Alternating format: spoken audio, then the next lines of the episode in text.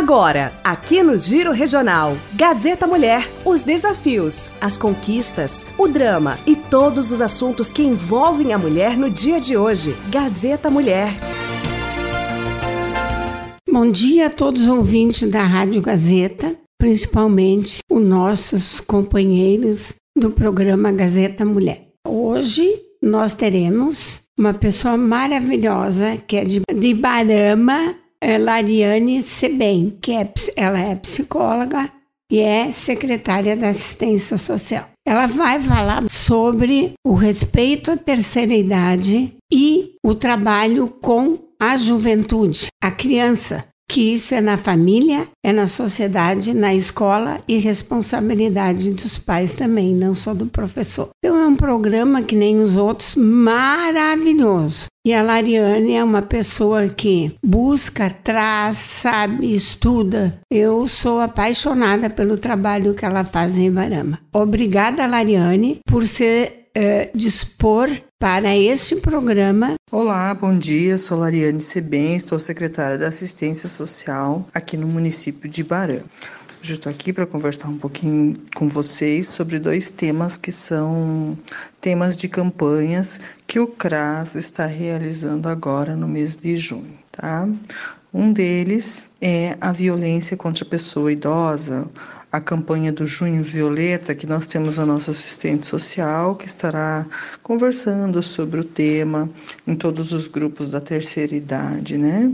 E ainda a educadora social, ela vai estar abordando de uma forma mais lúdica nos grupos do Beija-Flor e dos adolescentes, que é o adoletar. Então, a violência contra os idosos, ela é, corre de várias maneiras.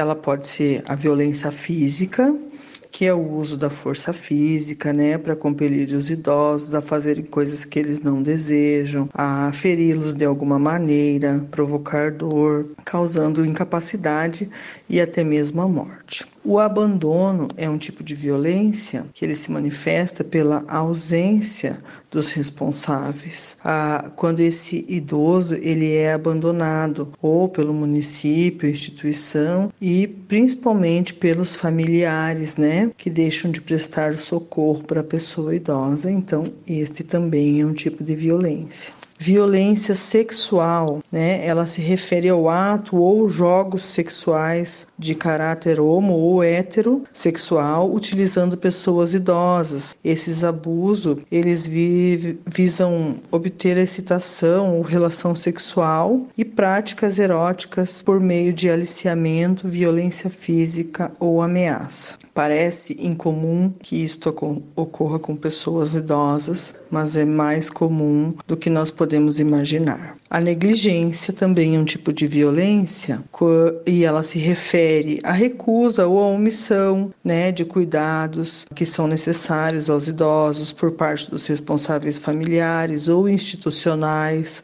A negligência é uma das formas de violência mais presente no Brasil. Ela se manifesta frequentemente associada a outros abusos que geram lesões ou traumas físicos, emocionais e sociais, em particular para as pessoas que se encontram em situação de múltiplas dependências ou incapacidade. Ainda podemos falar de violência financeira ou econômica, que ela consiste na exploração imprópria ou ilegal, né, ou ainda o uso não consentido pela pessoa idosa dos seus recursos financeiros e patrimoniais. Ah, a gente vê muitos idosos que ficam praticamente sem dinheiro, né, para dar para os filhos ou netos coisas desse tipo. Ainda há os golpistas, né? Que veem o público idoso como uma vítima mais fácil de se abordar. A violência medicamentosa, ela é a administração por familiares ou cuidadores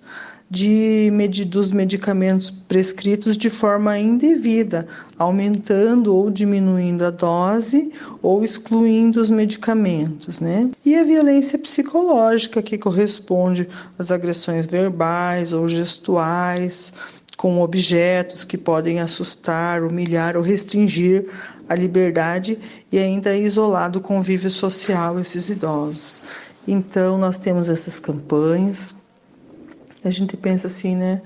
esses idosos geralmente cuidaram de nós, uh, nos protegeram por muito tempo, eles ainda são fonte de história, né? Quanto esses idosos podem nos trazer e o quanto que a gente precisa valorizar essas pessoas na nossa vida, né? Quanto eles guardam para nos ensinar e promover ainda a integração entre jovens e idosos para que os nossos jovens possam aprender muitas coisas que, que não se encontram é, de repente nas redes sociais, né? Mas sim num bom dedo de prosa com o vô, com a avó ou com o vizinho, que tem sempre uma história para nos contar. E a outra campanha que eu me refiro, que o CRAS promove agora no mês de junho também, ela é uma campanha sobre o trabalho infantil, né? Então nós elaboramos assim algumas dicas para que as pessoas fiquem atentas para saber uh, diferenciar, né? O que é trabalho do que é dever, porque não é porque ah, eu sou criança, não posso fazer nada, não. A gente sabe que os limites são necessários, são saudáveis, mas quando a gente fala de trabalho infantil, não é disso que estamos falando. Então, as dicas que nós temos é, são as seguintes: as atividades domésticas elas são ótimas para dar responsabilidade para as crianças e para o adolescente.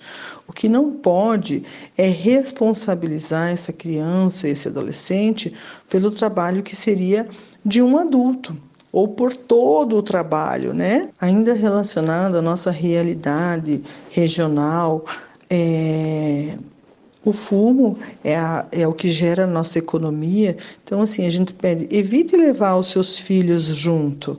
Mas se isso não for possível, ah, proporcione ah, momentos que ele fique ah, que ele tenha água, que ele tenha comida, né? Coloca ele debaixo da sombra, leve brinquedos para que ele possa brincar. Ah, embora pareça uma atitude vista como normal, aqui na, na, na, nossa região, deixar crianças e adolescentes de até 14 anos cuidar dos irmãos mais novos é considerado trabalho infantil, porque além de ele estar ocupando o trabalho de um adulto, ele se coloca na condição de responsável por esse pequenininho. E acaba que muitas vezes ele pode não saber como agir diante uma situação de risco ou coisas do gênero. Então, é nessas questões que nós temos que estar atentos. Dizer para o filho que ele não pode fazer nada, que é que a única opção é ele ficar no sofá assistindo televisão, dormindo no celular, não é correto. Cada pai, mãe ou responsável deve saber incluir seu filho ou adolescente em atividades saudáveis, de maneira que não se torne uma mão de obra e nem prejudique a saúde física e mental dessa criança. É, é importante que eles, eles tenham tempo para dormir, para estudar, para se alimentar, momentos de lazer e recreação. Então, autorize os seus filhos a, a fazer parte dos projetos de contraturno oferecidos pela escola ou pelo CRAS. É, essas oportunidades vão contribuir para o desenvolvimento e formação do, desse cidadão, né? Ah, ah o manejo com animais, transportes, carroça, trator, uh, veículos e máquinas agrícolas, ele deve ser praticado somente por adultos, ou seja, a partir dos 18 anos de idade. Tá? Desde que seja respeitada a capacidade física e a idade, os filhos podem e devem receber tarefas, como, por exemplo, recolher um pasto, alimentar os animais, regar as plantas, juntar e separar o lixo, ajuntar uns gravetos, recolher e dobrar as roupas. Existem até tabelas na internet que nós podemos estar nos orientando, né?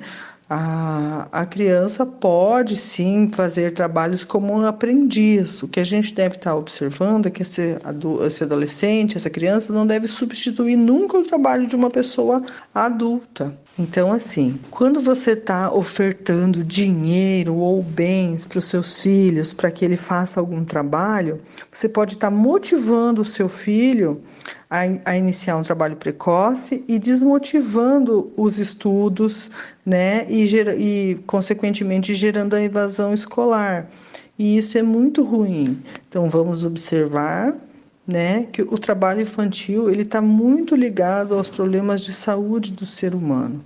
Vamos estar sempre atento que as tarefas elas devem estar relacionadas ao grau de entendimento da criança e à estrutura física da criança. E se você conhece alguém que, que faz isso, uh, procure o CRAS, né? Nos alerte, denuncie. Nosso trabalho tá é estamos aqui para isso. Nós vamos Vamos até essas famílias, vamos estar orientando esses pais quanto ao que é trabalho infantil, quanto ao que é dever e obrigação da criança, né? Para poder fazer o nosso trabalho, então entre em contato aqui com o CRAS de Barama, no telefone 3744 1224 e pelo celular e o WhatsApp também, que é o 99579 1214 nós estamos à disposição de toda a comunidade. Então, obrigada a todos os ouvintes da Gazeta Mulher e obrigada a Deus por estarmos aqui e querermos juntos fazer um trabalho melhor. Obrigada, Gazeta, pelo espaço e pelo apoio.